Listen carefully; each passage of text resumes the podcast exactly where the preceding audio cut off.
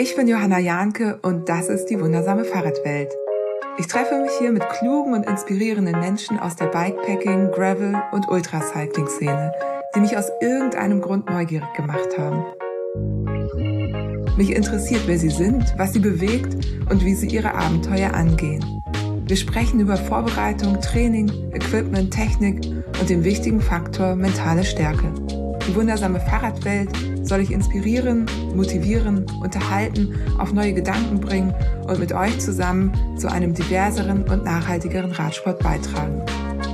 Und es ist wieder soweit. Es gibt wieder eine Community-Episode mit meinem Mann Timo. Ursprünglich war das ja so gedacht, dass wir einfach eure Fragen beantworten und Timo mir so ein bisschen dabei hilft. Der hat ja auch ein bisschen Ahnung vom Fahrradfahren und wir ergänzen uns da ganz gut.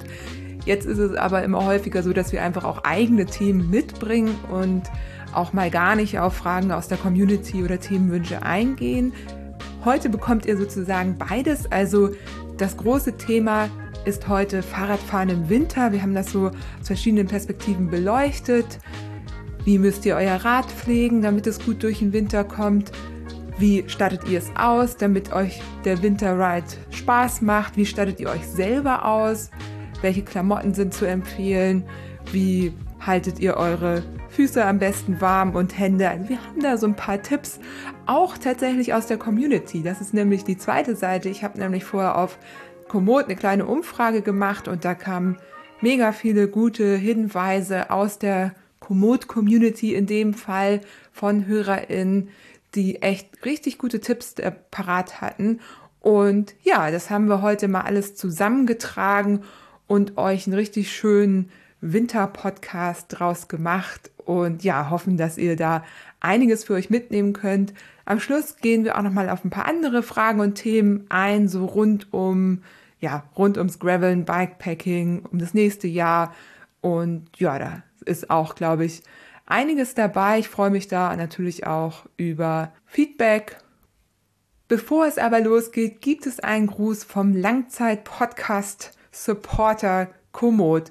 Komoot hat dieses Jahr reichlich an ihrer App gearbeitet. Es gibt mega viele neue Features, ich glaube so viele wie noch nie, zumindest äh, habe ich das noch nie so in der Menge wahrgenommen. Die haben wirklich eine Sache nach der anderen rausgehauen. Los ging's mit dem Trail View, den habt ihr ja bestimmt alle schon genutzt. Das sind die kleinen grünen Punkte, die ihr anklicken könnt und darüber könnt ihr dann sehen, wie der Trail wirklich aussieht. Ne? Da sind dann Fotos von Usern hinterlegt und UserInnen natürlich.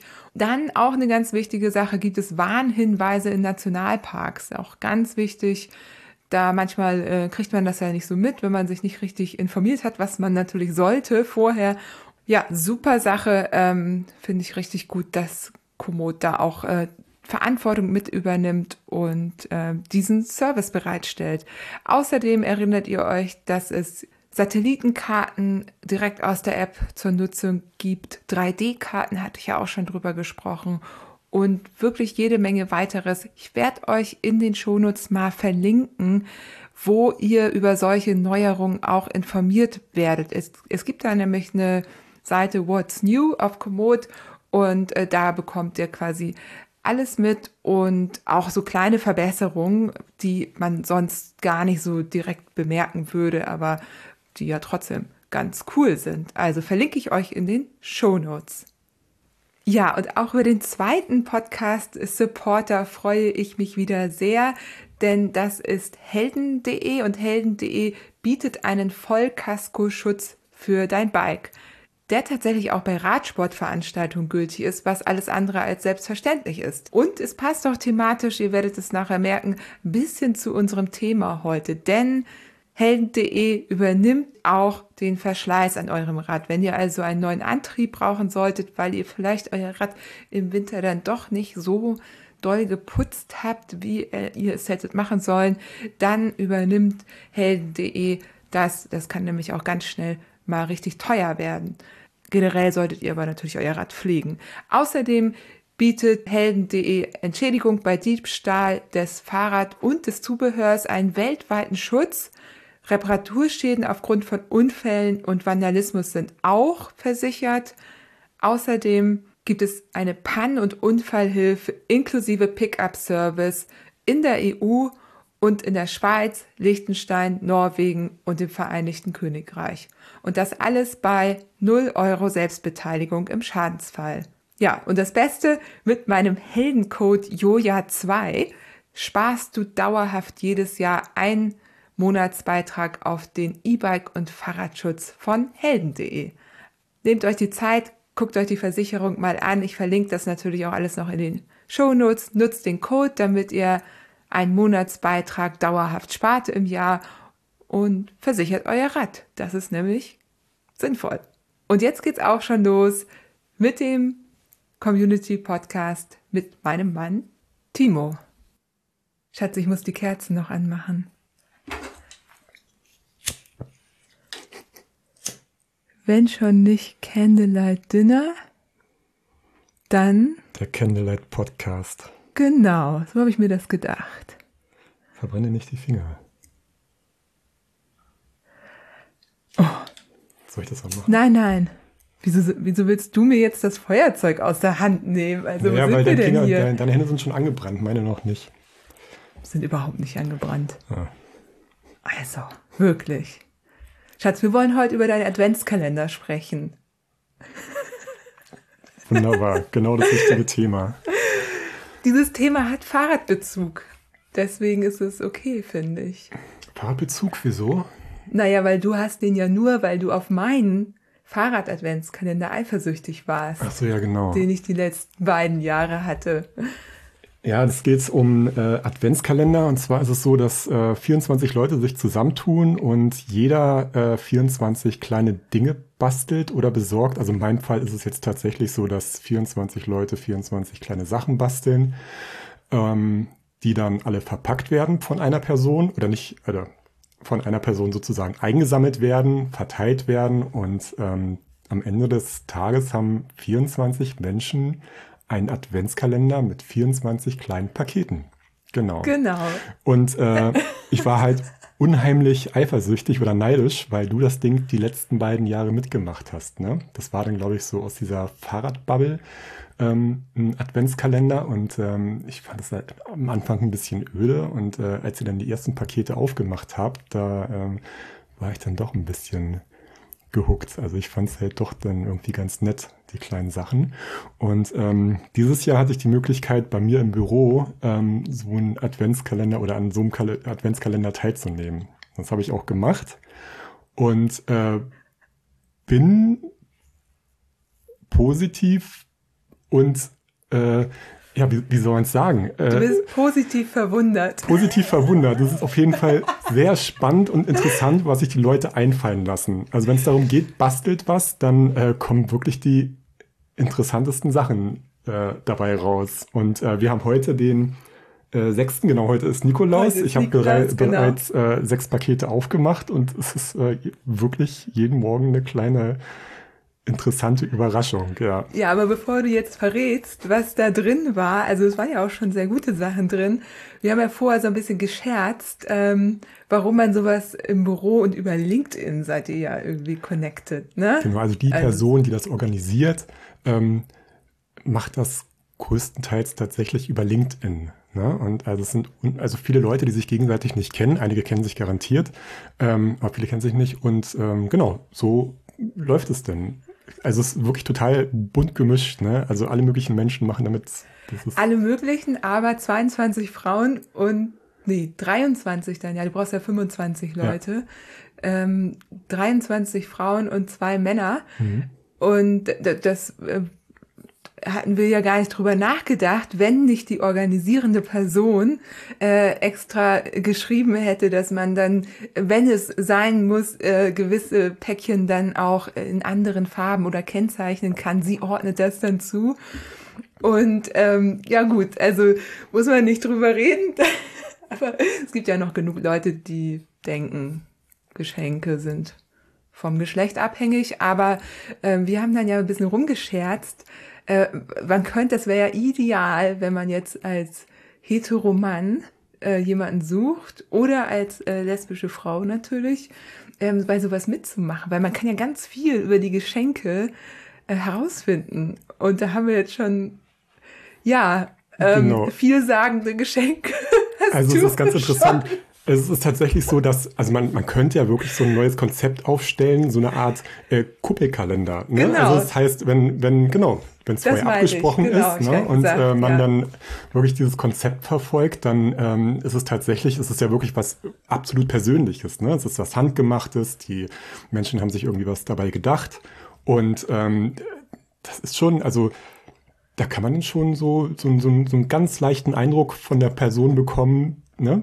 die äh, da gerade was Schönes irgendwie verpackt hat. Und ich glaube, das, äh, das sollte sich mal durchsetzen zukünftig. Genau, da muss man das Haus nicht verlassen für, ne, man kann es gut als Anlass nehmen, um jemanden nochmal zu schreiben. Ja, genau. Es gibt natürlich dann äh, äh, zudem äh, immer noch eine WhatsApp- oder Signalgruppe, ne, wo sich dann alle irgendwie nochmal austauschen können. Dann werden morgens immer die Pakete vom, äh, vom Weihnachtsbaum äh, oder Adventskranz äh, ähm, gepostet und ähm, alle freuen sich über die kleinen, kleinen Kleinigkeiten. Ne? Also da kommt man halt auch so ein bisschen in Kontakt. Nochmal Shoutouts an Carla Sommer. Wer in der Fahrradbranche unterwegs ist, kennt sie wahrscheinlich. Sie ist da sehr umtriebig. Die hat das dieses Jahr auch wieder organisiert, aber ich hatte jetzt einfach auch zu viele andere Sachen und setze dieses Jahr aus, aber vielleicht mache ich nächstes Jahr wieder mit. Und Timo, jetzt abschließend, was war denn bisher dein Highlight? Ähm, das, das Highlight war tatsächlich ein Weihnachtsstern, ähm, gebastelt aus vier Eisstielen, in der Mitte zusammengeklebt, mit Glitzerstift bemalt. Ja, Das fand ich schon sehr beeindruckend. Recycling. Genau. Super, ja. Ähm, den hängen wir bestimmt irgendwo hin. Ja, also wir haben wir haben es ja leider gestern verpasst, äh, uns einen Weihnachtsbaum zu organisieren, weil hier äh, auf St. Pauli ist es so ein bisschen Tradition, ähm, wenn der Winterdom beendet ist. Das war gestern. Ähm, dann schmeißen die äh, BudenbesitzerInnen ihre ähm, Weihnachtsbäume, die da überall als Deko rumstehen, die werden dann weggeschmissen und irgendwie zur Seite gelegt. Und äh, die Leute hier aus dem, aus dem Viertel ähm, pilgern dann morgens dahin und schnappen sich die Weihnachtsbäume. Und dann gibt's halt einen schönen großen Weihnachtsbaum for free. Und das haben wir leider verpasst. Die waren dann leider alle schon weg. Aber hätten wir es geschafft, einen zu organisieren, dann hätte auf jeden Fall der Weihnachtsstern aus vier zusammengeklebten Eisstielen äh, einen ganz besonderen Platz recht weit oben bekommen.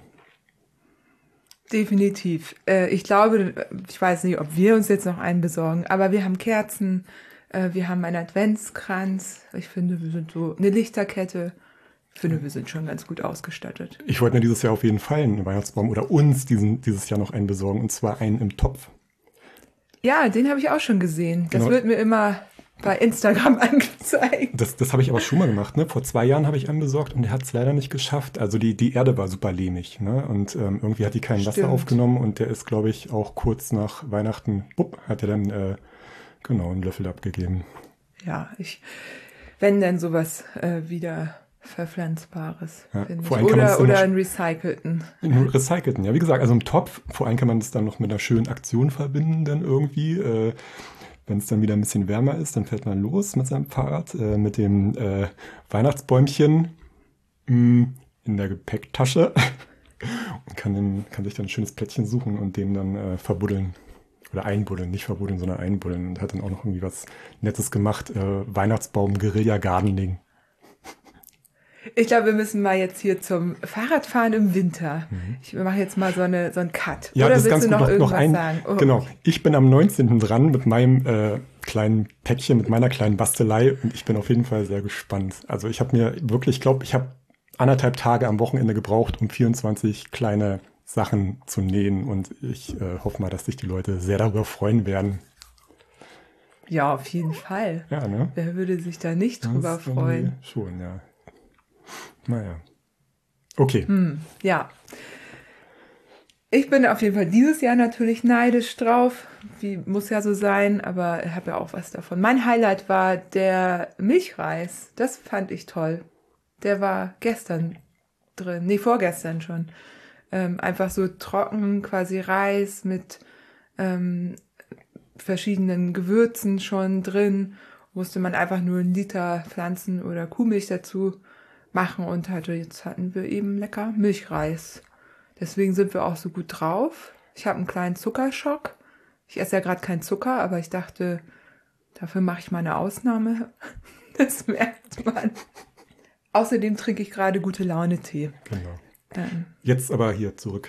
Genau. Also wir wollen heute, es ist Winter, wie wir ja alle schon festgestellt haben, es ist erstaunlich kalt, womit äh, wir alle nicht mehr gerechnet hätten. Ähm, das gibt's noch, Kälte. Und mich erreichten relativ viele persönliche Nachrichten auf Instagram und auf den anderen Kanälen, die ich so habe, ob ich nicht ähm, Tipps fürs Fahren im Winter habe. Und dachte, das könnten wir jetzt im Podcast besprechen. Und ähm, ich habe die Frage auch rausgegeben an die Community. Das habe ich diesmal auf Komoot gemacht. Das hat super funktioniert. Also Komoot ist halt noch algorithmusfrei. Deswegen wird es dann auch allen angezeigt. Ich habe super viel Rückmeldung bekommen, also da werde ich auch einiges von vorlesen. Richtig gute Sache. Wir sprechen heute übers Fahrradfahren im Winter, über die Winterpflege der Räder, über die Winterausstattung der Räder und die Winterausstattung der Menschen auf dem Rad. Und dann kommen auch noch so ein paar andere Tipps. Ja, fangen wir doch mal mit der Winterpflege der Räder an. Fleißige HörerInnen wissen ja, dass ein Mensch hier gerne Fahrräder putzt und ein anderer Mensch nicht so gerne. Ich muss sagen, dass ich die Fahrräder nicht gerne putze, aber ich äh, erhalte sie gern lange am Leben und möchte nicht, dass wir dann irgendwie mit äh, rostigen Schrottbikes rumfahren. Und ähm, Fahrradpflege ist halt einfach das A und O. Ne? Das muss halt regelmäßig gemacht werden. Ansonsten ähm, ja, hat man nur noch einen kleinen Schrotthaufen unterm Hintern. Ich finde, du machst das schon gerne. Ja. Ist natürlich auch schön, irgendwie dann den nächsten Tag wieder mit einem sauberen Fahrrad loszufahren. Ne? Das ist natürlich auch was sehr, ja, guttunendes. Also wir sind schon beim ersten Tipp. Fahrrad sauber halten das ist im Prinzip das, das Allerwichtigste. Ne? Dass, ähm, wenn es dann losgeht, so die äh, matschige Jahreszeit oder ähm, das, das äh, Schlimmste oder das Fatale ist natürlich, wenn, wenn draußen gestreut wird äh, mit Streusalz. Ähm, das muss halt alles runter. Ne? Also das heißt, wenn äh, man merkt, dass das Fahrrad äh, zugesparkt ist, dann am besten mit warmem Wasser abspritzen, ähm, abtrocknen und dann ist es im Prinzip auch schon gut. Ne? Also was man halt vermeiden möchte, ist, dass, ähm, dass sich halt diese, diese ähm, Sand, Schmutz, Salzklümpchen überall bilden. Ne? Und gerade irgendwie im, im Antrieb, also Antrieb beinhaltet halt hier äh, Kurbel, Kette, ähm, äh, Ritzelpaket und ähm, genau, da hat man natürlich dann noch ein bisschen Öl und äh, Fette ne, vom, vom Kettenfett. Und wenn sich das alles mischt, dann hat man halt irgendwann diese feste, harzige, klebrige Masse, die man halt gar nicht mehr wirklich runterkriegt. Ne? Gerade man, also das kennen bestimmt die meisten an den, an den Schaltröllchen unten, ähm, wenn man dann mit dem, mit dem äh, na, Schraubenzieher da lang geht und äh, dieses schwarze klebrige Zeug rauspult. Äh, ne? Und das kann man halt vermeiden, indem man halt regelmäßig das Fahrrad sauber macht. Ähm, ganz besonders die Kette, ne? also da sammelt sich unheimlich viel Sand ähm, und ähm, der muss auf jeden Fall jedes Mal, wenn man das Fahrrad ähm, absprüht oder äh, ähm, abspritzt mit, mit warmem Wasser, muss separat nochmal die Kette äh, äh, sauber gemacht werden. Also ich mache das immer ganz gern mit ähm, mit einem mit einem Tuch, ähm, ein bisschen Spüli drauf und ähm, lasse die dann einfach so zwischen den Fingern durchgleiten. Das heißt, äh, ich mache die Kette nicht ab oder so oder das auf keinen Fall, sondern ähm, die muss halt einfach ein bisschen sandfrei sein und danach wieder eingefettet werden. Also wichtig ist, dass wenn man fettet oder ölt, also nicht fetten, sondern ölt, ähm, dass man das nicht auf das, ähm, auf das alte Öl rauf batscht, sondern vorher erstmal sauber macht. Ähm, genau, sonst hat man halt irgendwann diese fette, harzige Schicht, die man überhaupt nicht mehr runterkriegt und der ganze Antrieb ähm, sandet sich durch und schmögelt sich runter und die Teile gehen kaputt. So in der Praxis sieht das ja oft so aus bei uns, wenn wir jetzt irgendwie draußen unterwegs waren, längere Tour durch den Matsch, Fahrrad sieht aus wie nicht sauber, sieht's auf jeden Fall aus. Dann ähm, haben wir so, so ein paar Tankstellen, wo wir wissen, da kann man die so ein bisschen absprühen, ähm, die wir anfahren, bevor wir nach Hause fahren. Weil zu Hause zwei Räder in der Dusche sauber zu machen oder Na, wir haben natürlich auch so einen mobilen, ähm, wie heißen die Dinger? Ja, das ist so ein, so ein Kanister mit einem eingebauten Kompressor. Ne? Also man, das heißt, man äh, genau kann Wasser reinfüllen, der ist, äh, hat einen großen Akku drin, dann wird Druck aufgebaut und dann hat man schon einen recht guten Druck, der vergleichbar ist mit einem, ja, mit einem Gartenschlauch. Kercher war der Begriff, den ich gesucht habe. Genau, aber Kercher ist ja die Firma. Wir haben da jetzt irgendwie so ein Ach so. Ja, ja, Kercher ist eine, Ach ist eine so, Firma. Ne? Aber ich glaube, wenn man nicht. Kercher sagt, dann so. wissen alle, das ist so ähnlich wie Inbus und Ah. äh, Innensechskant. Wenn du Inbus sagst, wissen alle genau, okay, man meint, äh, oder die Leute meinen einen Innensechskant. Ah, das wusste ich gar nicht. Genau, auf jeden Fall so ein Ding. Den, na, da muss man aber noch mal runtergehen und meistens ist man so durchgefroren, dass man eigentlich am liebsten gleich nach oben gehen will in die warme Wohnung oder ich weiß nicht, einige haben ja auch eine Garage oder Häuser oder Fahrradzimmer. Ich bin sehr neidisch. Aber genau, aber ne, so in der Regel hier in der Stadt ist es so, dann schleppt man halt das dreckige Rad erstmal hoch. Und wenn man es aber vorher schon erledigt hat an der Tankstelle, das geht halt ganz schnell. Man muss aber gucken, nicht alle haben so ein Ding da. Da, äh, genau, man muss irgendwie einen Euro oder zwei Euro dabei haben. Ich weiß nicht, vielleicht jetzt auch ein bisschen mehr. Aber ich glaube, das war immer so um die zwei Euro, glaube Genau. ich. Und wichtig ist dabei, wenn man, wenn man das halt mit einem Hochdruckstrahler macht, dass man nicht auf die Lager ähm, ähm, zielt. Ne? Also Lager beispielsweise, genau, das sind die Achsen äh, der, also die ähm, Narben der, der Laufräder, das ist unter anderem genau der Steuersatz und ähm, genau die, die, ähm, das, äh, die Tretkurbel, die Kurbel, äh, na, wie heißt äh, das, das Innenlager die, ähm, da darf man halt nicht direkt draufhalten. Ne? Also schnell rüber mit einem leichten Strahl, alles andere, das kann man schon, äh, genau, kann man gut den, den Modder dann runterspülen. Mir hat auch mal jemand gesagt, dass es gut ist, das immer so ein bisschen von oben zu machen, weil die Fahrräder sind halt gewohnt, dass Wasser von oben kommt. Also die sind so gebaut, sie sind es nicht gewohnt. Und ähm, dann vermeidet man eben, dass man auf irgendwelche Lager direkt draufhält. Ja. So, also echt vorsichtig sein. Ähm, bei der Gelegenheit kann man auch sich selber immer schon mal so ein bisschen absprühen. Die matschigen Überzieher oder Winterschuhe säubern, das ist auch ein ganz guter Tipp, wenn man dann nicht noch 20 Kilometer fahren muss. Aber wenn man fast zu Hause ist, kann man sich selber auch gleich ein bisschen sauber machen. Dann äh, Kette ölen oder wachsen, je nachdem. Wachs, äh, da schwören ja, ich habe es noch nie ausprobiert, aber schwören ja viele drauf, dass man da auch tatsächlich nicht jedes Mal nachwachsen muss. Ähm, dann, genau, dann kommen wir schon so ein bisschen ähm, zum Setup des Winterrades. Also vorweg, es gibt viele Leute, die haben ein Winterrad. Das ist dann oft irgendwie das erste. Also früher war das so, du hast halt erstmal so ein Einsteiger-Rennrad gekauft und das, ja, irgendwann wusste man dann, was man haben möchte und hat sich dann irgendwie was Besseres gekauft und dann wurde das Einsteiger-Rennrad äh, zum Winterrad umfunktioniert. Und äh, darüber möchte ich auch sprechen, weil das ist, finde ich, eine gute Sache. Also nicht jeder hat ein zweites Rad, das ist klar so. Und kann dann sagen, eins ist Winter, eins ist irgendwie Sommer. Aber es ist schon so, dass man so ein, so ein Winterrad ist halt eher ein robusteres Rad. Genau. Was ähm, gehört zu einem Winterrad dazu? Was ist eine Winterausstattung fürs Fahrrad? Ich würde sagen Schutzbleche.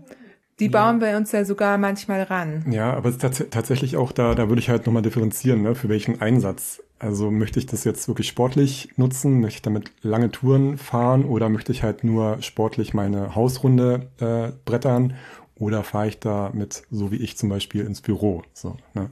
Naja, jetzt geht's. Ach so, ja, ich, an sowas denke ich gar nicht. Ja, also mein, mein Fahrrad steht gerade in der Dusche. Ne? Du ist ja, benutzt das neueste Fahrrad, das du hast, hast als Winterrad. Ja, es, ich, ich lieb's, ist- ich lieb's halt einfach. Ja, also es ist halt echt ganz schlimm, ne? Sobald Ja, ich dann irgendwie ein es neues Fahrrad habe, ist es halt mein absolutes äh, Favorite äh, Bike und das muss dann halt gefahren werden. Und das ist dann halt auch wetterunabhängig. Also da fahre ich dann halt auch im Winter und im Matsch und äh, da- das wird halt dann auch regelmäßig sauber gemacht. Ne? Wie gesagt, du saßt da eben daneben. In der Dusche. Ich kann nicht mehr auf Klo, weil das da immer steht. Ja, ja, es muss noch kurz abtropfen und dann trockne ich das nachher ab. Genau, das habe ich vorhin noch nicht gesagt. Ähm, nach dem Genau, Saubermachen abtrocknen, ne? sagen. weil Rost ist auch mal doof. Ja, da habe ich vorhin noch dran gedacht. Genau. Flugrost, das passiert mir ja gerne mal. Da mache ich es zwar sauber, vergesse dann aber irgendwie zu trocknen oder zu ölen, lass, also lass es dann da stehen und dann denke ich nicht mehr dran. Genau, das ist ganz wichtig. Aber gut, du sagst, natürlich kommt es auf den Einsatzzweck an, das ist klar. So, Ne? Ein Commuter kann man ganz anders aufbauen. Commuter sind übrigens auch oft bei uns jetzt ausrangierte Rennräder mhm. oder ausrangierte Gravelbikes oder so. Oder halt Bromptons. Wenn wir die so gut finden. Ja, das ist es bei mir nicht gerade. Ne? ja. Ich bin mal gespannt, wie sich, es soll jetzt äh, nächste Woche schneien und da bin ich mal gespannt, wie sich das Prompti denn im Schnee verhält. Ja. Okay, aber es geht hier um das Winterrad. Also wir haben ja. so ein paar Sachen überlegt ähm, und, und ein paar Sachen, die wir gemacht haben, die sich bewährt haben. Also ist es tatsächlich so, wenn man von unten nicht nass wird, das gilt auch schon für den Herbst oder für, fürs Frühjahr, wenn es regnet, natürlich gibt es Ansteckschutzbleche oder so Air-Saver. Ähm, so Randonneure haben sogar feste Schutzbleche montiert und als ich das mal hatte für den Winter, fand ich das auch richtig gut. Das war noch auf der Straße, klar. Ähm, aber das hat einen großen Unterschied gemacht, eben nicht von unten nass zu werden. Da geht es auch nicht nur um den unteren Rücken, sondern auch um die Schuhe. Also manchmal ist es so, dass vom Vorderrad das genau immer in die Schuhe reinspritzt. Müsst ihr mal drauf achten, wer immer nasse Füße hat, ob das vielleicht daran liegt. Und dann könnte man gucken, wo da eventuell ein Ansteckschutzblech oder was an das Unterrohr ran kann, damit das eben nicht passiert. Das finde ich ganz gut. Und dann ähm, so ein paar Tipps. Also wir machen das immer so, dass wir grundsätzlich vor dem Winter die Räder, wenn nicht jetzt irgendwas ist, nicht äh, in die Inspektion oder zum ähm, Fahrradladen bringen, es sei denn, wir benutzen die im Winter nicht, sondern damit aufs Frühjahr warten. Ne, also im Winter lieber die, den alten Antrieb noch runterfahren, es sei denn, also Ausnahmen bestätigen immer die Regel, es sei denn, da ist irgendwas natürlich ähm, super im Eimer schon, weil man es in der Saison nicht genug gemacht hat, aber im Winter genau eher Antrieb runterfahren und dann im Frühjahr den neuen Antrieb, dann hat man wieder bis zum Winter was davon. Genau, ich weiß auch nicht, was dagegen sprechen sollte. Ne? Also genau, das Ritzelpaket, das wird erneuert, die Kette wird erneuert, dann guckt man sich immer die Kettenblätter an. Ähm, Genau, und das wird dann halt im Frühjahr gemacht, ne, wenn das Schlimmste vorbei ist. Dann Reifen haben wir auch, äh, na, wir fahren jetzt meistens so Four Season Mäntel, die man wirklich das ganze Jahr fahren kann. Es gibt aber äh, Mäntel, die bei Nässe nicht so gut funktionieren. Und da sollte man dann im Winter schon auf andere Mäntel wechseln. Oder man hat welche, die man dann einfach, die eh schon auch ein bisschen durch sind. Natürlich sollte man jetzt keine Schrottreifen nehmen, weil Platten will man im Winter ja auch nicht haben. Aber auch da ne, lieber ähm, die alten erstmal runterfahren. Auch mhm. im Frühjahr dann nicht da das ganze Rollsplit, das macht die Reifen auch immer kaputt. Das Salz macht, greift ja auch an. Also auch da im Frühjahr eher die neuen Reifen und im Winter die alten runterfahren. Wir haben eben äh, nochmal besprochen, dass wir tendenziell mit ein bisschen weniger Luftdruck fahren im Winter und darauf achten, dass wir Licht am Rad haben, kann wirklich schnell dunkel werden oder auch die Dämmerung, das reicht ja schon. Oder auch so einfach ein diesiger Tag, also man wird einfach mit Licht besser gesehen. Dazu gehören, also zum gesehen werden, gehören dann auch Reflektoren, die kann man sich auf den Rahmen kleben. Ähm, natürlich auch an der Kleidung kann man sich auch Reflektoren, also kann man auch darauf achten, dass die Bekleidung Reflektoren hat. Genau. Und ähm, das klassische Winterrad bei uns hat auch immer eine Tasche dran, entweder eine etwas äh, größere Lenkerrolle, größer jetzt nicht, aber na, ne, also so eine 2 Liter Lenkerrolle passt da ganz gut. Ähm, oder eine Seatpack, wenn man ein bisschen mehr noch mitnehmen möchte für Verpflegung. Ähm, es ist schon so, wenn man eine längere Tour im Winter fährt, dass man mehr Kalorien verbraucht durch die Kälte als im Sommer zum Beispiel auch, ähm, obwohl man, auch wenn man langsamer fährt, aber es geht eben an die Substanz. Also äh, das unterschätzen viele. Außerdem, und da komme ich jetzt schon, das sind auch schon Tipps von den HörerInnen, kann man sich da auch eine Thermosflasche reintun mit heißem Wasser. Also es ist, oder ein We Wechselshirt. Ich gehe da gleich nochmal genauer drauf ein. Aber es ist schon praktisch, da ein bisschen was dabei zu haben oder auch zum Überziehen, wenn man doch mal irgendwo eine Panne hat und länger steht oder zum Ausziehen, wenn man sich zu warm angezogen hatte. Also genau, das wäre so an unserem Winterrad auch dran. Habe ich noch irgendwas vergessen? Hast du noch irgendwas hinzuzufügen? Nee, eigentlich nicht. Na, das ist dann natürlich auch wieder so ein bisschen personenbezogen. Ne? So die einen möchten das gern, die anderen das. Ähm, Reflektoren, genau, das hast du eben auch nochmal angesprochen. Das ist ja dann auch wieder so ein Thema. So viele sagen dann, ja, okay, nee, es sieht jetzt irgendwie alles nicht äh, toll aus und das passt nicht zum Fahrrad. Ähm, sehe ich auch so. Ähm, ich habe mir beispielsweise für mein Fahrrad, für den Fargo, ähm, das ist ein schwarzer Rahmen und da wollte ich jetzt nicht irgendwelche neongelben Sticker raufkleben. Es gibt tatsächlich ganz, ganz dunkle, also ziemlich anthrazitfarbene äh, Reflektorstreifen. Und die habe ich auf die hinteren, äh, hinteren Sattelstreben geklebt und ähm, seitlich nochmal an die Gabel und die sind fast nicht sichtbar. Ne? Die siehst du halt wirklich nur, wenn du direkt mit dem Auto frontal drauf äh, äh, zufährst oder ähm, hinter mir stehst, dann leuchten die halt. Ne? Also die Dinger finde ich halt super. Tolle Dinger. Wenn du noch weißt, wo du die her hast, kannst du mir ja mal den Link schicken, dann Ja. packe ich das in die Shownotes. Ja, genau. Ne, weiß ich ehrlich gesagt gar nicht, wo ich die her habe, aber das kann man auch googeln. Ne? Also Okay. dunkle Reflektorstreifen. Ne? Ich glaube, da die, wird man dann schon fündig.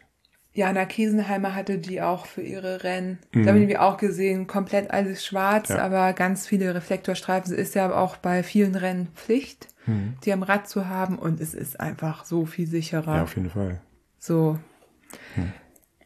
Genau. Ähm, dann kommen wir zur Winterausstattung auf dem Rad, also die fahrende Person. Was hat die an? Und zwar ähm, viel, viele Schichten. Habe ich gedacht, ich lese einfach mal äh, vor, was die HörerInnen so für Tipps parat haben. Ähm, das ist nämlich ganz, ganz cool eigentlich. Ja, anständige Handschuhe, da würde ich gleich, ich kommentiere das einfach gleich direkt. Mhm. Ich habe ja diese Scherenhandschuhe, nenne ich Ja. sie. Hab ich dir ja auch besorgt, Ja. wo so zwei Finger in einem Finger drin sind. Ja. Das macht auch schon mal einen Unterschied. Fäustlinge sind ja ein bisschen schwierig Mhm. auf dem Rad, aber genau, solche Handschuhe kann ich empfehlen. Genau, man kann damit auch? halt wunderbar ähm, äh, schalten, ne, mit den Dingern. Genau, das ist der Grund, warum, genau, die sind super. Mhm. Ähm, aber halt, die Finger wärmen sich halt dann noch gegenseitig. Genau, so. ja. Ja, also gute Handschuhe, ähm, dann ja, Base Layer, lange Unterwäsche und keine zu dicke Jacke, schreibt hier jemand. Gerade wenn man schneller unterwegs ist, weil das unterschätzen viele, man schwitzt halt doch. Oh ja. Mhm. Und wenn man dann nass ist, ist halt richtig blöd. Ja. Ich mache das ja sogar so, dass ich, wenn es richtig kalt ist, ziehe ich mir ja über meine langen Wintersachen einfach meine atmungsaktiven Regensachen drüber, so als äußere Schicht. Ähm, die Hose lasse ich dann auch komplett an, ist super praktisch, weil man kann einfach dann nachher den ganzen Matsch einfach kurz abspülen, muss da gar nichts waschen, großartig. Und die Regenjacke, mit der fahre ich dann los. Aber wenn es dann halt, ähm, wenn ich anfange zu schwitzen, es mir warm wird, mache ich die einfach vorne auf und schon bin ich belüftet. Drunter habe ich dann natürlich irgendwas mit Windschutz, also entweder ein Base Layer mit Windschutz, ich hatte ja die von Kraft auch viel getestet, oder eine Weste, die hinten offen ist und vorne nochmal ein Windshield hat. Also das ist natürlich dann ganz wichtig. Aber genau, dafür sorgen, dass man irgendwie ein bisschen flexibel ist, weil am Anfang ist einem natürlich immer kalt, wenn man losfährt erstmal. Und ähm, genau, wenn man dann erstmal unterwegs ist, dann wird einem warm, dass man dann irgendwas öffnen kann oder sogar ausziehen kann. Die konnte ich auch immer gut einpacken dann. Ich auch gemacht. Willst du dazu auch was Mhm. Ja, sagen? genau. Ich äh, mache das nicht, ähm, weil ich das, also ich denke da halt nicht dran. Ne? Also ich ziehe mir halt eine warme Jacke an.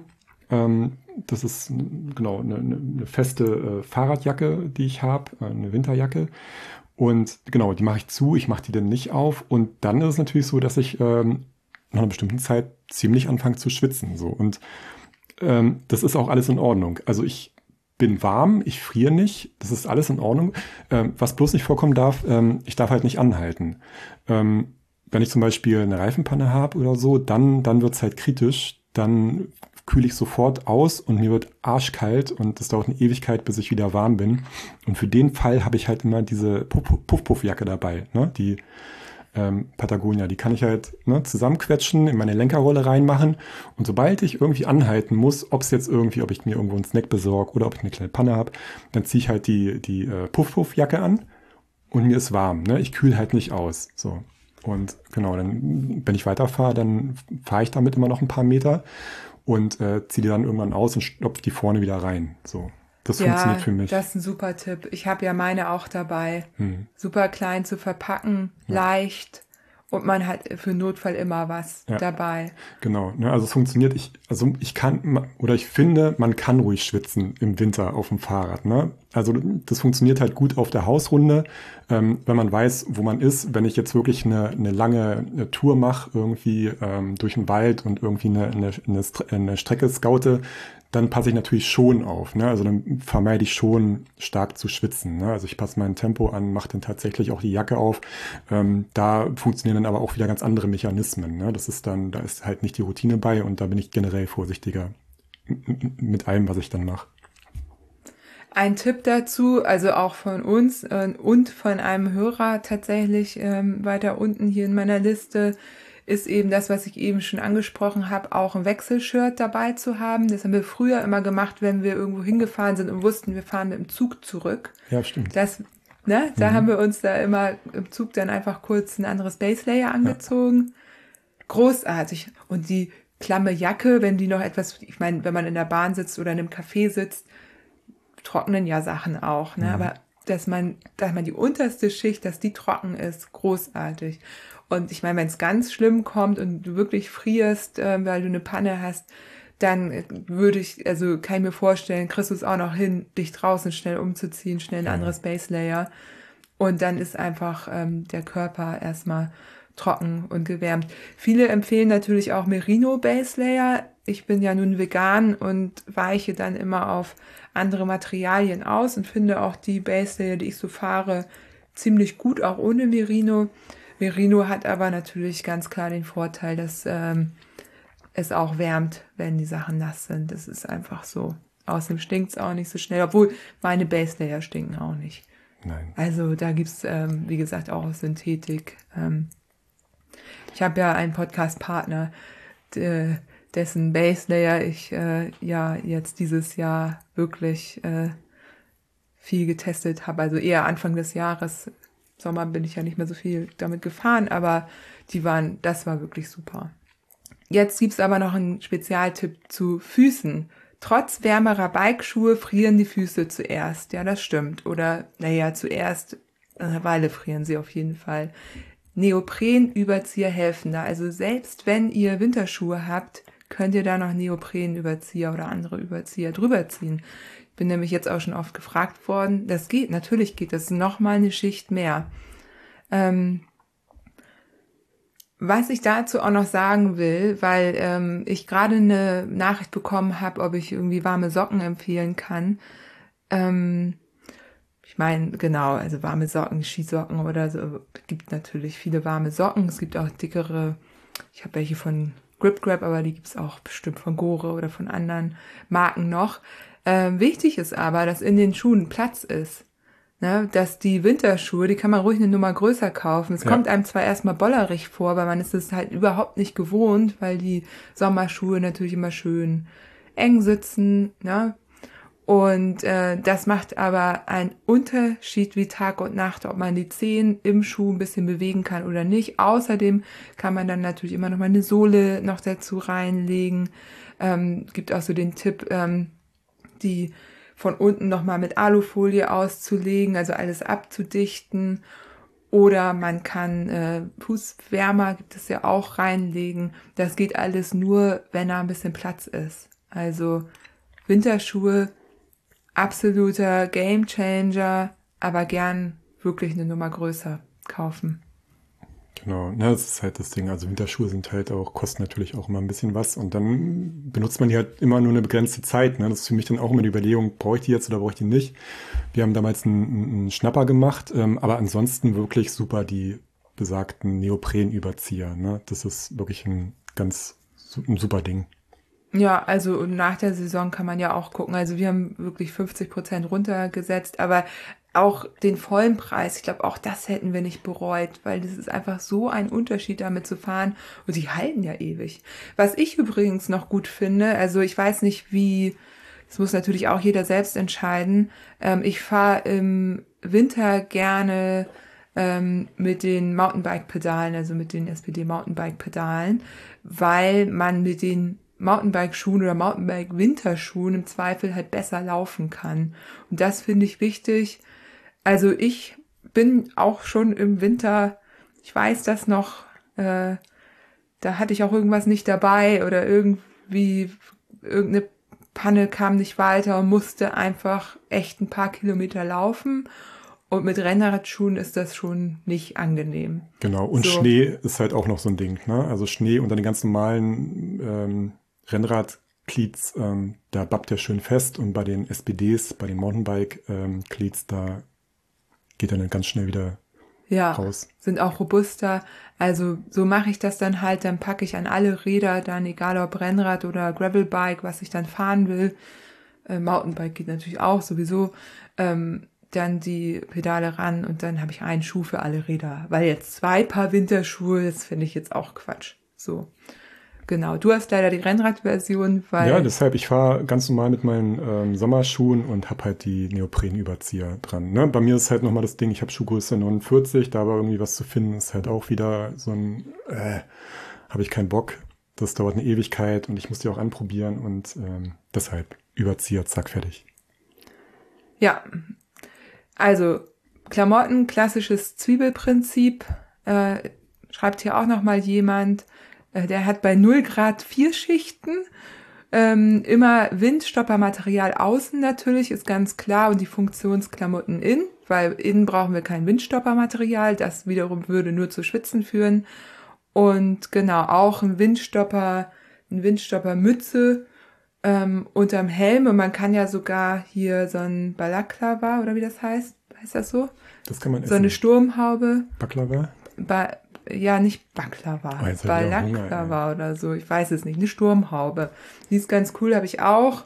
Ähm, kann man runterziehen und das Kinn kann man aber auch über die Nase ziehen im Zweifel, weil das kann auch ganz schön. Hier, wir haben hier halt Wind, ne? Wind ist einfach fies. So, wir haben hier vielleicht nicht, nicht die ganz krassen Minusgrade um Hamburg rum, aber dafür den Wind und der macht sich dann auch irgendwann fertig. So, auch ein Tipp, ne? Eher geschützt im Wald fahren wo man auch mal absteigt und sich ein bisschen bewegt, als 100 Kilometer geradeaus am Deich. Ja, ist doch so. Ist äh, wenn man wenn man nicht gerade äh, super äh, krass Wintermensch ist. Ja, ähm, der schreibt auch noch ab zwei Stunden oder bei unter 0 Grad ist bei ihm eine Flasche heißes Wasser in der Arschrakete dabei, habe ich auch schon gesagt. Ne? Ähm, dann, ich schaue gerade durch, genau, heißes Wasser oder Tee kann man natürlich auch mitnehmen. Und, ach ja, bei unter minus 5 Grad schreibt hier noch jemand, unter minus 5 Grad, ähm, Plastiktüte über die Socken. Das ist dann total isoliert. Mhm weil du dann schwitzt du auch nicht mehr. Das ist natürlich bei, bei Füßen genau so. das Gleiche, ne? Ja. Du willst ja auch nicht im Schuh schwitzen. Hm. Also es ist auch wieder so ein ne, bisschen Erfahrung, wie sich so der eigene Fuß verhält. Aber wenn es so kalt ist, dann schwitzt du auch nicht oder sehr wenig nur noch und dann einfach isolier isolieren mit Plastiktüte. Hm. Ist auch so der ähm, Notfall.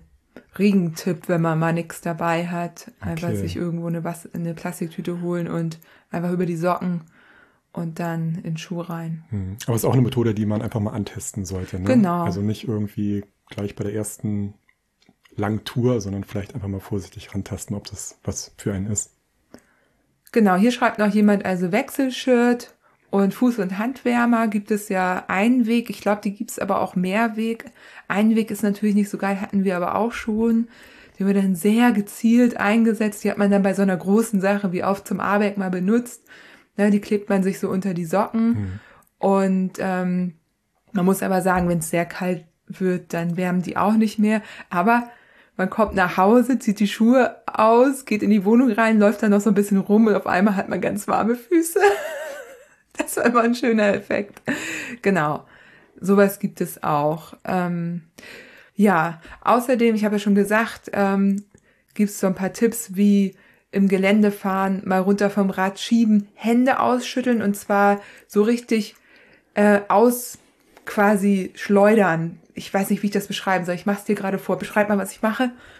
Ja, du schüttelst deine Hände aus, ne? Ich schüttel, Genau. aber ich schüttel die nicht einfach, Nee. sondern ich schüttel das Blut in meine Hände. Das habe ich nämlich von einer Ruderin. Hm. Die haben auch immer so eiskalte Flossen gekriegt. Und die hat gesagt, einfach mal kurz, während du auf dem Rad sitzt, einfach mit einer Hand richtig doll das Blut in die Finger Am schütteln. besten mit einem langen Arm. So Genau. Zack, ne? Aber richtig doll. Könnt ihr auch mal so zu Hause ausprobieren. Vielleicht ist das dann das nächste Reel nach dem Kartoffelreel, das Wie du ich dir die Hände ausschüttelst. Das Ja, wird bestimmt ganz großartig. ja, das ist gut. Mhm. Mit Musik Ähm, unterlegt. Genau. Ich Großartig. mache das dann irgendwie in einem Takt. Ich hab's vor irgendwas. Augen, ja. Ja, so jetzt nicht ablenken. Ähm, ich habe nämlich noch ein paar Tipps. Und zwar Brille mit hellen Gläsern. Ist jetzt ein einfacher Tipp, könnte man meinen, kommt man von selber drauf, also durchsichtig oder sehr hell. Ne? Ähm, einfach ein, oder ein Wechselglas für die eigene Brille. Natürlich, wenn die Sonne knallt im Winter, ist eine Sonnenbrille auch gut, aber im Winter eher helle Gläser und schon mit Brille fahren, weil sonst man kriegt auch schon mal was in die Augen, der kalte Wind. Ja, auf jeden Ist Fall. auch, Also ja, es gibt ja Brille, Leute, die ja. fahren dann ohne. Die haben wir früher auch gemacht, ne? Da konnten Ja. wir uns dann die ganzen kleinen Mücken aus den Augen rauspulen. Ja, wieder. ja, ja, genau. Dann habe ich auch schon gesagt, mehr Essen als im Sommer dabei haben, Schuhe eine Nummer größer und Regensachen. Das ist wirklich mein ultimativer Tipp, weil Wintersachen sind so, so, so teuer. Aber Regensachen braucht man eh. Dann kauft man sich einmal eine gute Regenhose, einmal eine gute Regenjacke und dann kann man die, wie gesagt, als Regenzeug im Sommer oder Frühjahr, Herbst benutzen und als äußerste Schicht im Winter. Ich fahre, seitdem ich die Sachen habe, keine Winterjacke mehr. Sondern natürlich viele Schichten unten drunter. Und was nämlich auch noch gut an den Sachen ist, zwischen Regenklamotte und ähm, Körper ist dann halt ein Hohlraum. Und das, da ist Luft. Und die erwärmt sich. Und das ist quasi wie das Prinzip von deiner Puff-Puff-Jacke. Ich nenne die immer Pufferjacke. Ähm, na, quasi da werden, sind dann so Freiräume und äh, das wärmt. Und wenn du so eine eng anliegende Winterjacke hast, wie du, dann wärmt sich da nicht so viel. Der Schweiß wärmt mich. Ja. Ja. Du hast auch nicht so eine gute Regenjacke. Jetzt hast du eine, aber die ist ja eher so für, für den, für das Leben, für den Alltag. Für den Arbeitsweg, genau. Genau. Ich habe tatsächlich nie eine gefunden. Ne? Also ich Nee. wollte mir halt auch so eine ähm, Dings hier besorgen, aber die hat tatsächlich noch nicht mal in XXL gepasst. Ne? So aus so einem äh, Gore-Material. Also interessant. Also die ging mir dann irgendwie bis, ähm, ja, bis zum Handgelenk irgendwie und ähm, ansonsten bis zum Bauchnabel. Ähm, hat nicht gepasst. Ne? Die musste ich dann leider wieder zurückschicken, aber ich hätte mir die auch ganz gern bestellt. Ja. Das ist halt das Vielleicht Problem. hat ja jemand einen. Tipp für große Menschen. Ähm, ja, genau. Ich glaube, wir haben vieles zum Thema Fahrradfahren im Winter gemacht. Ist noch irgendwas? Macht eure Lichter an, macht Ja. eure Lichter an. Ey. Ich fahre jeden Morgen äh, ins Büro und sehe immer wieder Leute, die, also ich bin echt kein, kein äh, Spießer oder Meckersack so, aber wenn man die Leute nicht sieht, ne, also ich fahre halt auch zügig und es ist morgens stockduster und ich werde von den Autos geblendet und ich sehe die Leute nicht, ne? Wenn, wenn die dann noch langsam fahren, dann sehe ich die erst, wenn sie irgendwie drei, vier Ach, die Meter vor anderen mir Fahrrad sind. fahren. Ja, ja, ja. Okay. Ne, wenn die drei, vier Meter vor mir sind und ich erschrecke mich dann, ne? Und Weil also, die ohne Licht fahren. ja, ja, ja, Ja, das ist doof. ja. Also ich meine, das ist ja, ne, ihr seht natürlich alle, bloß die anderen Leute sehen euch nicht. Ne? Das ist halt das Ding. Und besorgt euch Lichter, macht die Dinger ran, ey. Das ist Ja, einfach unheimlich wichtig. ja. Und Reflektoren auch Ja, noch. Ja. Ist eigentlich ja fast überall in Klamotten mittlerweile dran. Ähm, Trikots, Hosen. Wir haben das beim BIP-Test, haben wir auch gesehen, ganz viel an den Hosen. Ja. Ja, super. Guter Hinweis nochmal. Guter Call to Action. äh, gute Aufforderung. Gut, äh, gut, gut, gut. Ich hab's heute mit dem Gut.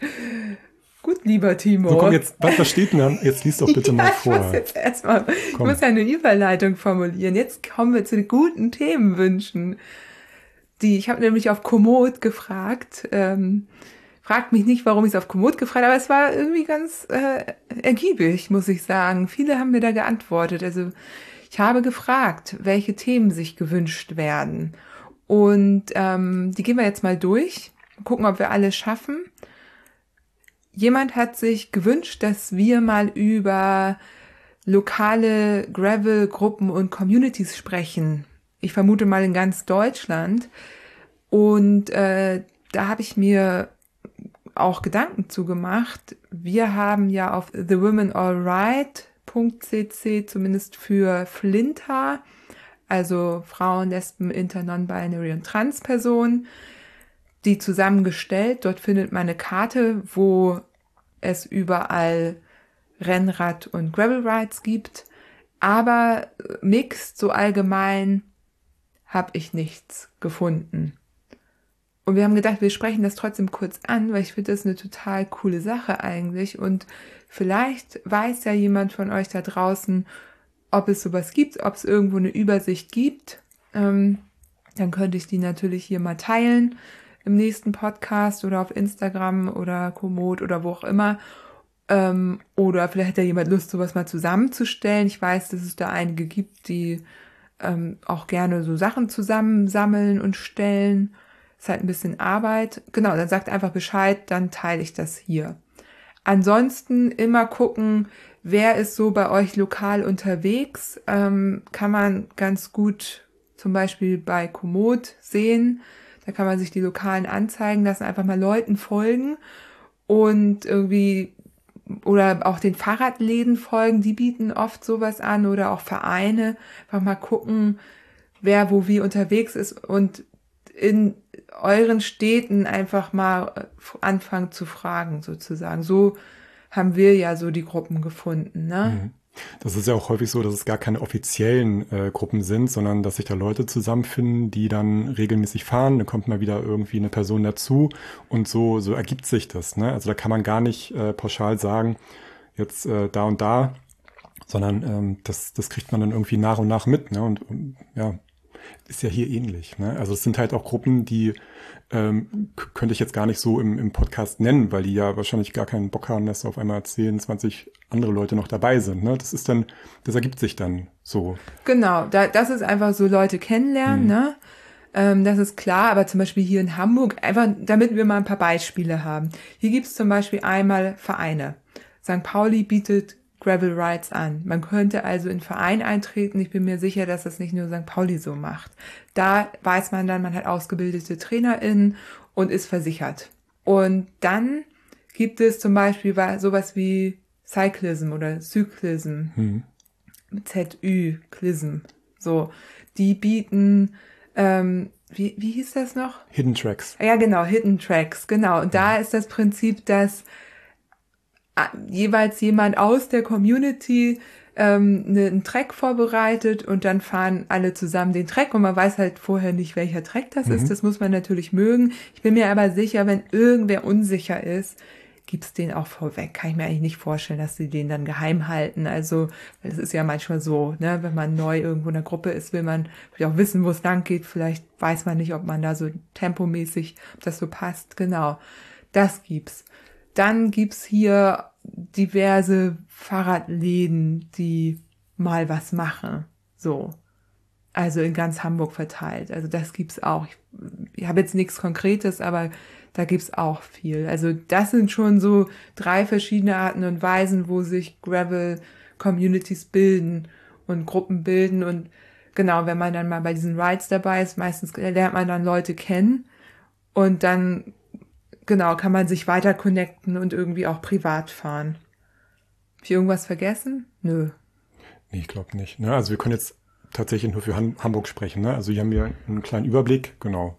Ne? Ansonsten aktiv werden, die Leute ansprechen und ähm, ich meine, die, die Gravel-Community, ist ja einfach offen. Ne? Also da ist es eigentlich ein leichtes, Leute zu finden, die mit einem fahren. Ja, genau. Ja, aber ich denke, beispielhaft gilt das ja auch für andere, auf jeden Fall größere Städte und ansonsten selber was starten, ne? Gucken, wer da so unterwegs ist und selber mal was, mhm. ja selber mal angehen. Genau. Ähm, Dann auch ein bisschen passend zum Thema, also geht auch um Community, wurde gefragt nach unkommerziellen Jedermann Frau Gravel Events. Und genau, dazu gibt es bald einen Podcast. Hm. Bist du da, bist du da noch am Zusammentragen oder, ja. oder hast du das schon? Ja, ja, nee, äh, wir können auch gerne Vorschläge hm. geschickt werden. Ähm, ich versuche da immer eine bunte Mischung zu machen. Es werden nicht nur unkommerzielle sein, aber das ist halt viele. immer ganz charmant, ne? Ja, natürlich. Wir lieben genau, die ja auch. Ja. Deswegen, klar, ja. die werden da schon drin sein. Genau. genau. Und im Aber Winter. Ansonsten, ansonsten könnte man ja gleich einen kleinen Aufruf machen. Also wenn ihr irgendwelche Underground-Events, Gravel Underground-Events habt, dann könnt ihr gerne an Johanna schreiben. Genau, eine gerne. Nachricht schreiben, zukommen lassen. Ja. Hm. Ich glaube, ich krieg viel mit, aber ich würde nicht behaupten, dass ich immer alles mitkriege. Deswegen. Ich bin ja auch gerne neugierig, schreiben. ne? Also was, was ja. gibt's noch, ne? Also wo, wo gibt's noch irgendwie Klar. kleine Events, die, ähm, die nett sind? Und auf Events lernt man halt Leute kennen. Hm. So, ne? Ja. Da bilden sich Gruppen so. Ja. Ähnlich wie im Advent Adventskalender. Ja. Leute kennenlernen.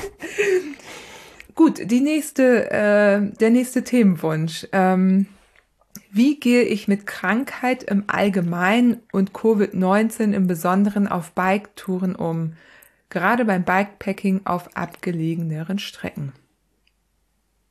Ja, das ist eine super Frage, ähm, über die wir uns auch alle Gedanken machen sollten. Ich habe da jetzt keine, wir haben ja eben auch schon drüber gesprochen, Timo und ich, also wir beide haben da nicht so richtig jetzt die Antwort drauf, außer zu sagen, also Covid-19 ist natürlich eh speziell. Ähm, ich habe es ja damals, ich hatte das ja schon unterwegs, habe es überhaupt nicht geschnallt.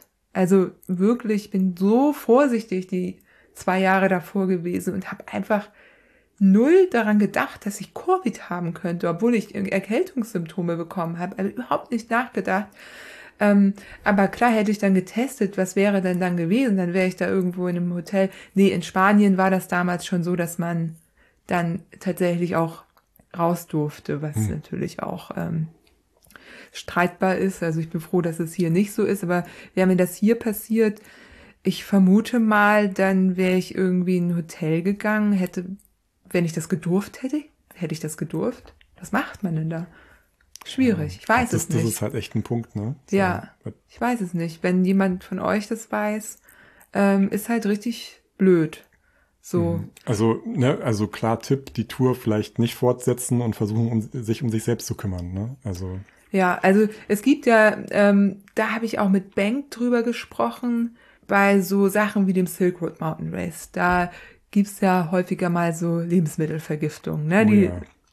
Dein Ding da mit dem Hühnchen. Ich verlinke den Podcast nochmal, der ist schon etwas älter, aber den kann man immer wieder hören. Der Zwei ist super. Tage Flitzekacke, ey. Ja, genau. Mhm. Und der hat tatsächlich, irgendwas sagte er, ich weiß es nicht mehr, aber der hat wirklich fast zwei Tage da dann in seinem Zelt verbracht. Ja, ne? Und irgendwo nix. Nirgendwo, ja. Genau.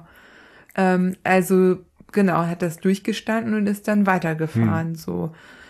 Ähm, deswegen, also krank unterwegs oder irgendwie was unterwegs bekommen, das passiert schon. Da muss man dann natürlich entscheiden.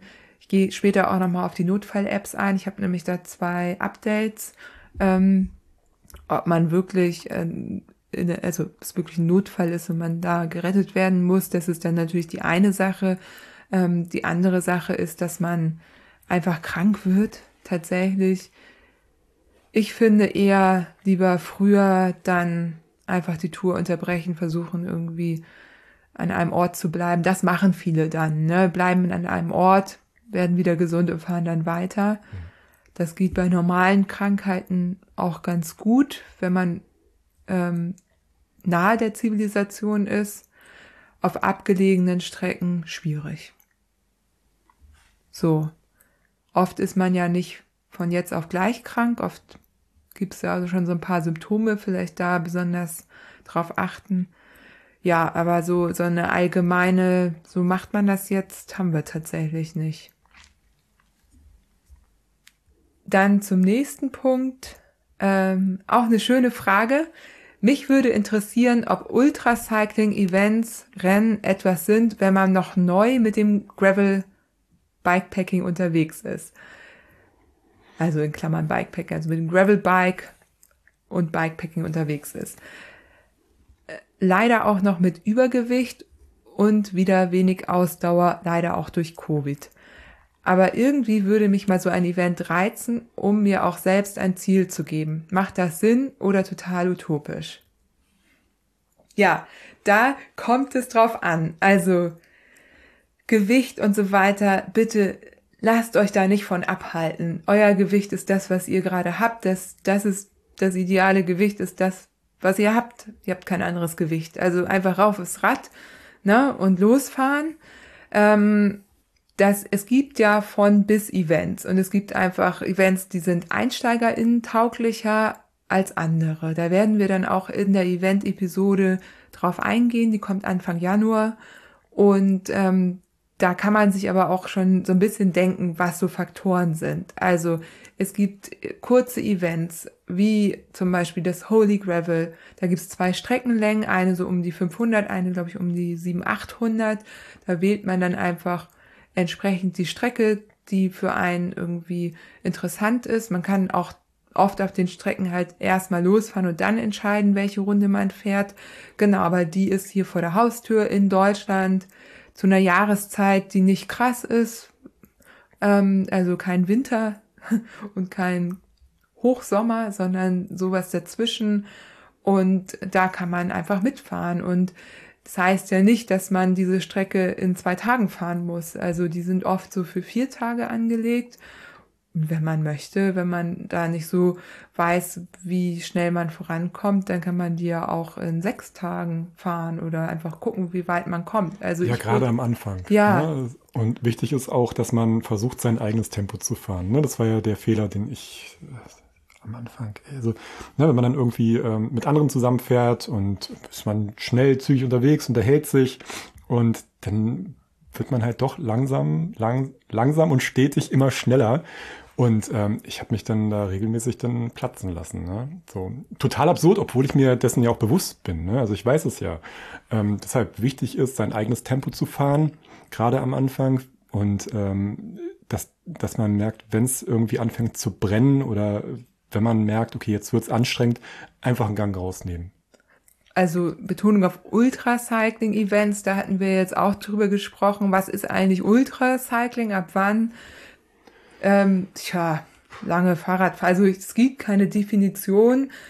Wir sprechen auch von Bikepacking-Events. Schau dir das Event einfach an. Schau dir an, was man da für, ob das irgendwie eine begrenzte Zeit, einen begrenzten Zeitrahmen hat, weil ist ja auch schon schön, wenn man da nicht irgendwann dann ganz alleine unterwegs ist. Aber selbst das wäre auch überhaupt nicht dramatisch. Ne? Hm. So beim Transcontinental Race, einem der größten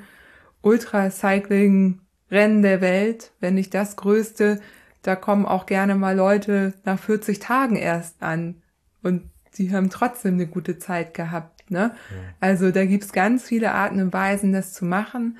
Und wenn man dann was im August, September wählt, da hat man den ganzen Sommer zum Fahren, zum Testen.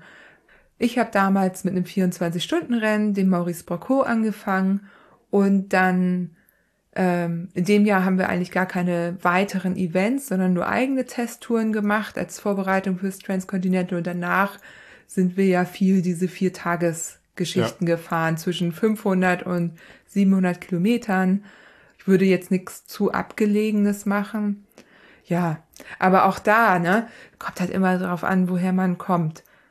Also bloß keine Angst haben, bei irgendeinem Event mitzufahren. Ihr werdet überrascht sein, wie viele Fahrende sehr gerne sehr entspannt unterwegs sind und da eine großartige Zeit haben und sich auch freuen, wenn man da irgendwie dabei ist. War immer so jetzt, ne? Ja, ja. Hört euch den Event-Podcast Anfang Januar an, wenn ihr da noch irgendwie Tipps zu speziellen Events haben wollt. Wir haben auch schon, also wir haben ja im Frühjahr auch Events empfohlen, aber ich habe mit Juliane ja auch letztes Jahr einen Event-Podcast gemacht, ähm, Anfang des Jahres. Und äh, da gibt's die Events gibt's auch fast alle noch. Also da könnt ihr auch noch mal reinhören. Genau, und dann ähm, haben wir noch eine Frage von Eva, unserer Eva, Takeshi Fedrat. Ähm, sie hat zwei Fragen. Ähm, die eine bezieht sich auf die Langstrecke und zwar das Thema auf der Langstrecke ohne Plastikabfall unterwegs zu sein. Und da haben wir eben auch schon drüber gesprochen, also wir beide vorher. Ähm, ist ein super wichtiges Thema. Sind wir noch keine ExpertInnen, können da quasi auch nur Ideen hier äußern und würden dafür aber einfach nochmal, also ich habe gedacht, das ist eigentlich eine eigene Episode wert. Und falls sich jetzt jemand da berufen fühlt, ich weiß zum Beispiel, dass eine, das ist aber keine Deutsche, also es gibt eine, die hat versucht, wirklich ein Event ohne Müll durchzuführen. Wenn ich den Artikel wiederfinde, dann verlinke ich den mal in den Show Notes. Also das war sehr spannend. Die hat da relativ ausführlich berichtet. Wenn sich jetzt jemand angesprochen fühlt, meldet euch gern. Hätte ich große Lust, mal eine Episode zu, zu machen. Genau, und das Thema, also sie hat noch ein Thema, und zwar das Thema Schlafmangel und obligatorische Pausen in Rennen. Darüber, also wird ja immer diskutiert. Interessanterweise gibt es jetzt aber immer mehr klassische Self-Support-Ultra-Rennen, die eine obligatorische Pause einbauen. Und zwar jüngst ähm, die Transiberika, also die Organisatoren der Transiberika haben entschieden, dass es eine verpflichtende Pause gibt, also Pausenzeiten. Ja, ganz spannend. Ähm, die haben, es gibt auch schon diverse Memes, äh, wie viel man dann rechnen muss, weil es ist wirklich, also die haben festgelegt, dass man innerhalb von 24 Stunden vier Stunden Pause machen muss. Wie mhm. man die legt, ist aber jedem jeder überlassen. Also du kannst 20 Stunden fahren und dann vier Stunden Pause machen zum Beispiel. Okay. Und dann könntest du nochmal 20 Stunden fahren und dann könntest du acht Stunden Pause machen. Ja. Dann hättest du schon die vier Stunden von der nächsten dabei. Und dann könntest du 40 Stunden durchfahren und dann müsstest du halt wieder vier Stunden Pause machen. Kopf. Weißt du? Ja. ja, genau. Timo schüttelt schon mit dem Kopf. Also das ist halt ganz, ganz spannend, weil das, da entstehen ja ganz neue Taktiken draus. Und ja, was gibt es dazu zu diskutieren? Ich habe mich privat, ich verlinke den, ich habe ähm, hier von Nies, Nies hat mir einen Podcast empfohlen, den habe ich auch schon bei Instagram geteilt über Schlaf, Why We Sleep. Hm. Und ähm, der ist wirklich mega spannend. Also Podcast von Rick Roll, der hat den zu Gast, äh, den Autor. Ich glaube, das Buch heißt auch Why We Sleep. Habe ich aber nicht gelesen. Ich habe den Podcast gehört, der wirklich sehr gut ist. Den verlinke ich auch. Ähm, was ich damit sagen will, ist, ähm, Schlaf ist schon wichtig. Und wir schlafen eigentlich alle zu wenig, auch im Alltag. So, nun kann man ne, darüber sprechen, dass es ja eine kurze Situation. Das ist, ne, wie lange dauert so ein Rennen? Vier bis, weiß ich nicht, zehn Tage. Was macht das äh, mit deinem Körper? Äh, es macht definitiv was mit dem Körper. Und ähm, ich finde das gut. Menschen bringen sich einfach in Gefahr und wenn sie es selber nicht hinkriegen, dann muss es eine Regulierung geben. Ja, und es hat ja den Anschein, ne, dass die Leute das nicht selber hinkriegen. Jetzt geht's ja wirklich darum, so lange wie möglich drei, vier, fünf Tage wach zu bleiben. Und ich bin, also das ist wirklich ein Thema, das, ich muss sagen, das kotzt mich echt an. Ne? Dieses um jeden Preis wach bleiben ja. so und was macht das mit dem Körper? Ne? Das ist, das, das macht dich kaputt mit der Zeit so. Das macht dich unaufmerksam. Genau. Ne? Und dann geht's natürlich darum, es mag sein, dass einige Leute das tatsächlich so schaffen, ne? Aber was machen die ganzen anderen, die äh, da irgendwie mithalten wollen, ne? Dann ist es halt nur noch die Frage der Zeit, aber es kommt ja auch immer vor, dass dann irgendwelche Sachen eingeworfen werden. So, ne? Und damit funktioniert, funktioniert das natürlich ganz wunderbar. Kannst du auch sieben Tage wach sein, aber danach bist du dann auch sieben Jahre komplett im Arsch. Wenn nicht sogar länger. Ja, und vielleicht haben wir dann ja, keine Ahnung, vielleicht sind die Rennen dann ja auch wieder spannend, weil aktuell ist es ja so, dass sich da so ein paar wenige Wer Äh, wach bleibt, gewinnt. Genau, Also, ja. ja. Und wer es hinkriegt. Und Ja, ich finde es auch das blöd. Spielchen könnte man natürlich auch ganz gut ohne Fahrrad machen. Ne? Also man kann Ja. sich auch gegenübersetzen irgendwie am Tisch und sagen, okay, wer zuerst einschläft, hat verloren. Also das ist halt Ja. eine ganz andere Competition für mich dann. So, ja, ja, ja. Wenn ich mit Fahrrad Unsere fahre. Meinung dazu. Also, Eva, ich weiß nicht, ob wir jetzt ExpertInnen äh, da sind. Wir sind vielleicht einfach äh, zwei Menschen, die dieses Geschehen schon etwas länger beobachten und ähm, da jetzt einfach eine Meinung zu haben. Ja. Genau, und dann gab's noch einen Wunsch zu Ernährung auf längeren Touren. Ein bis zwei Wochen, Selbstversorgung am besten vegan. Und ja, würde ich auch gern mal was zu machen. Der Hörer hat noch Typ 1 Diabetes und das macht es natürlich auch nochmal herausfordernder. Würde ich aber auch sagen, machen wir nochmal eine extra Episode Mhm. zu. Ja, genau, da wäre dann nochmal interessant, eine Selbstversorgung tatsächlich. Ne, ich nehme vom Startpunkt ne, bis zum Ende mein ganzes Essen mit, versorge mich selbst. Oder genau, ich fahre halt von Supermarkt zu Supermarkt. Habe ich mich auch gefragt. Mhm. Aber ich gehe tatsächlich davon aus, dass die Person dann wirklich alles mitnehmen möchte. Ja, genau.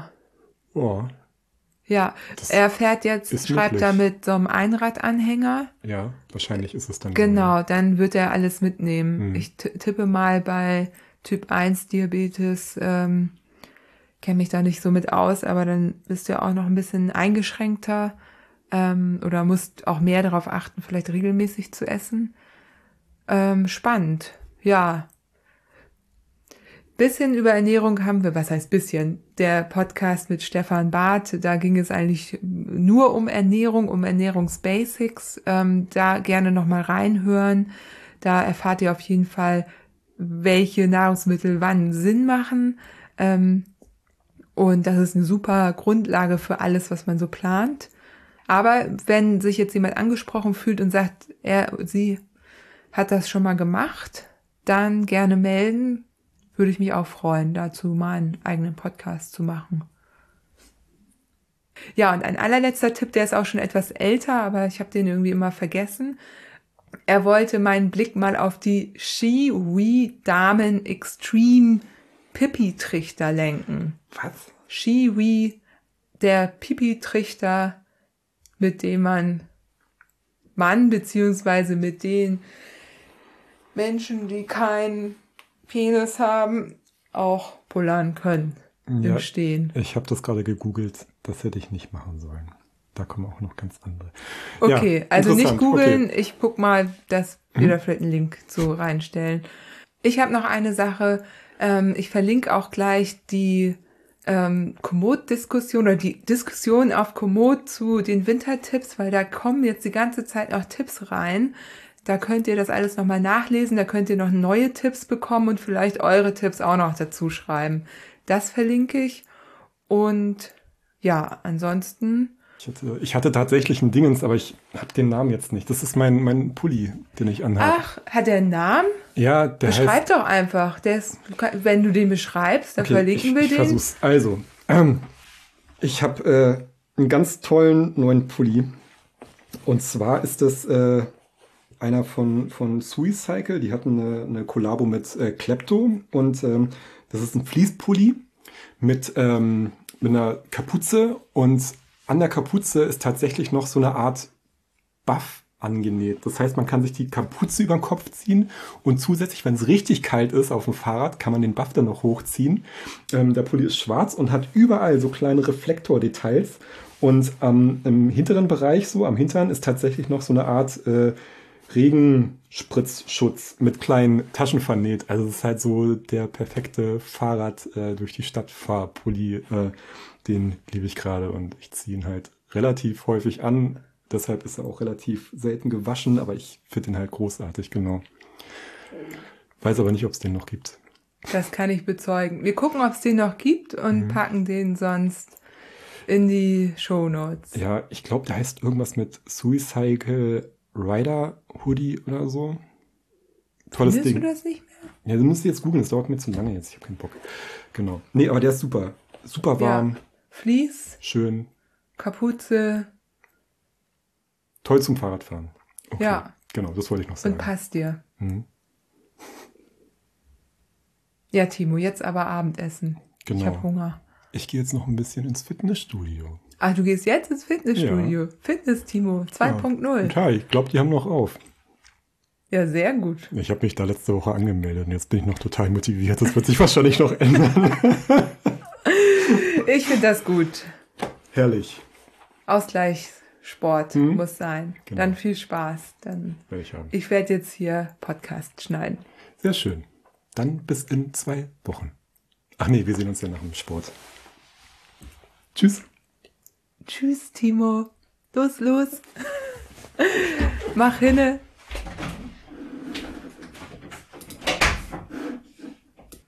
Ja, jetzt, wo mein Mann weg ist, nutze ich doch direkt die Gelegenheit und nehme ein Outro auf. Und ja, ich hatte zwar heute kein Dingenzins, aber dafür habe ich zwei Weihnachtsgeschenke, Empfehlungen, falls ihr noch nichts habt. Zum einen sind es die wunderbaren Postkarten und Artprints von meiner lieben Freundin Jule Radelt. Aktuell gibt es ein ganz tolles Postkartenset mit sechs Postkarten rund ums Fahrradfahren. Ich glaube, da freut sich eigentlich jeder, jede drüber. Also ja, schaut da doch mal vorbei, ist auch nicht so teuer.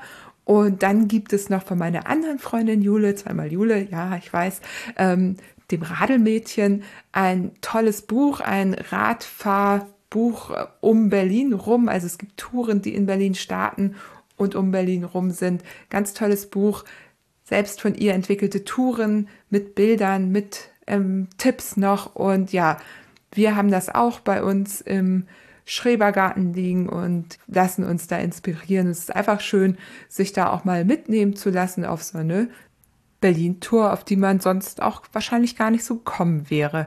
Ja, also die Postkarten bekommt ihr auf julis-arts.de und das Buch bekommt ihr bei Radelmädchen auf der Website radelmädchen mit ae.de. Ich verlinke das aber natürlich auch nochmal in den Shownotes.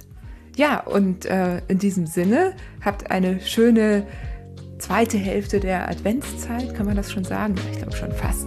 Und wir hören uns in zwei Wochen.